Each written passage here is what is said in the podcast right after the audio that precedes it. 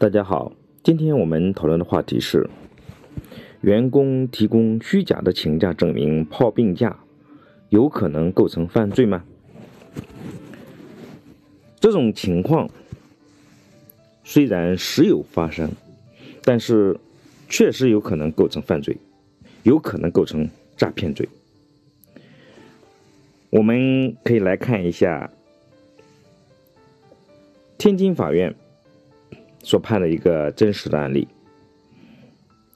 有一个姓周的员工，他呢通过提供虚假的请假证明，嗯，达到了泡病假的这种目的。法院的判决书是这么认定的：法院认为，周某在无法从正规渠道取得医院休假建议的情况下，从不法人员处购买病历记录及诊断证明书，提供给单位，目的是使单位相信其患病必须请假的这个事实，客观上实施了虚构事实的行为。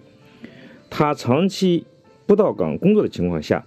提供虚假的病历和诊断证明书，虚构自己因病。需要休假的事实，以骗取公司继续向其发放工资，并交纳社会保险和公积金，主观上